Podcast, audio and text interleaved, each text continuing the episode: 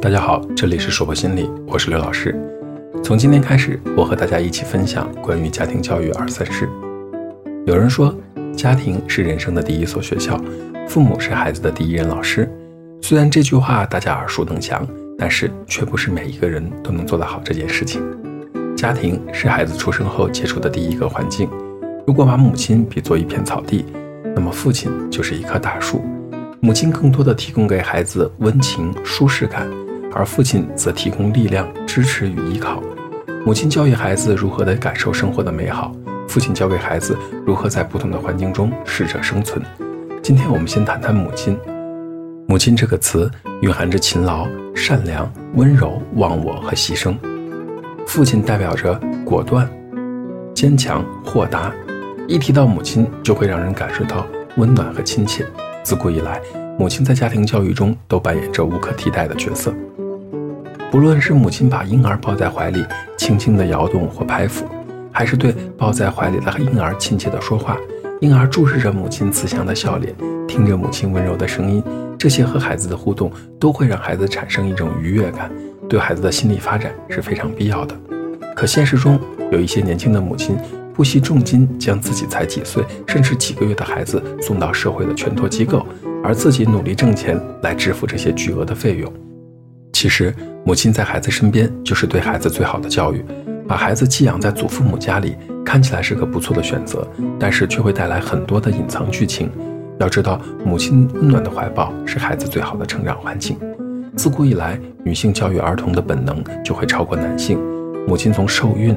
怀孕到分娩，与子女气息相同，和子女的感情是天然的。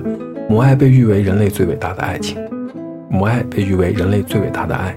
从婴儿出生起，无微不至地接触孩子，了解孩子，关怀孩子，教养孩子，更多都是母亲在完成。可全职妈妈是一件不那么美好的事情。当全职妈妈实际上是很辛苦的事，上班还有一个下班的时间。可全职妈妈呢？基本上全是二十四小时全年无休。打扫过家里的人都知道，要维持家里的干净整洁是需要每天付出的。家里看起来没什么活要做，但是每天的做饭、买菜、打扫房间、洗衣服也是需要花费很多时间和精力的。一个温婉的女性，穿着粉红色的围裙，头发盘得整整齐齐的，脸上带着淡淡的妆容，再加上没有油烟味的厨房和精致的餐具，那是美好的韩剧。不是生活，而且如果伴侣心情好，会珍惜这位主妇太太对家里的付出。恰逢今天心情不那么美丽，可能就会对这位主妇太太的付出熟视无睹。同时，全职妈妈在教育孩子这件事是吃亏的。孩子教育的好了是应该的，孩子教育不好了都是这位全职妈妈的错。为什么？因为你都不工作了，全职在家照看孩子，孩子怎么还出问题呢？看看多么理所当然的逻辑。而父亲与子女的情感则需要后天培养，不仅需要时间、经验，更重要的是来自母亲的鼓励。注意，妻子的鼓励很重要哦。很多妻子在怀孕或者生产后，由于关注的重心都在孩子身上，觉得丈夫粗手粗脚、毛毛躁躁的，一会儿觉得抱孩子的姿势不对了，一会儿觉得喂奶不够及时了，导致很多丈夫手足无措，最后变成了。做多了也不对，做少了也不对，最后干脆躲得远远的，不再和孩子多做互动了。十七世纪的英国诗人乔治·戈培尔说过：“一个父亲胜过一百个教师。”家庭教育中缺失了父亲的力量，会对孩子的发展带来很多负面的影响。一般认为，孩子主要是依赖母亲，对母亲的依赖胜过父亲。但是在简明国际教育百科全书中的实验发现，孩子取悦父亲的程度超过了母亲。那些与父亲接触很少的孩子，在身高、体重、动作方面的发展速度都不及与父亲正常接触的孩子，而且营养不良和传染病的几率也要高一些。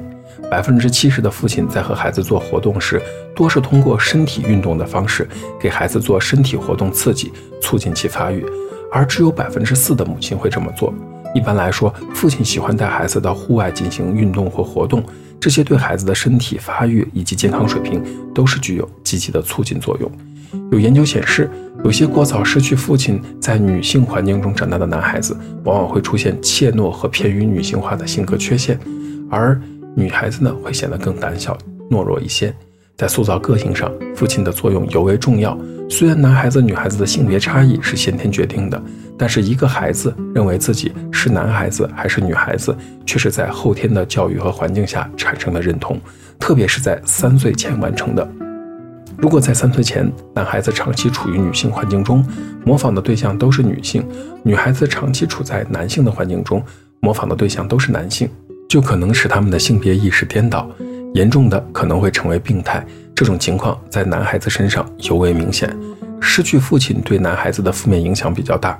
有些研究表明，失去父亲的男孩子在他们童年早期会变得女性化，比如说被动和依赖；而到了青春期的时候，又会变得过度男性化，比如说过度的攻击和欺负他人。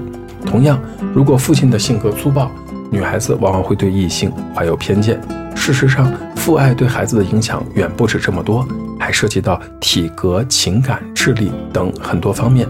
与父亲接触少的孩子，普遍存在着自尊心低下、自控能力弱的问题，更有甚者表现为忧郁、忧愁、任性、多动、有依赖性的缺乏父爱综合症。在家庭教育中，父亲和母亲是主要的教育者，应当共同承担起生养教育儿童的责任。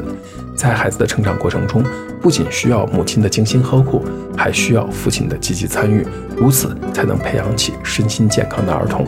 这里是硕博心理这一讲的内容到这里就结束了，希望大家喜欢。如果你很喜欢家庭教育方面的知识，也欢迎你持续的关注我们。我是刘老师，虽然我们只是心理学界的一棵小树苗，但是我们努力做到自己的最好。用真诚的态度、客观专业的方式，向每一个愿意关注我们的人分享一切你想知道而我们又恰好了解的心理学知识。请记得，不管你在哪里，世界和我陪伴着你。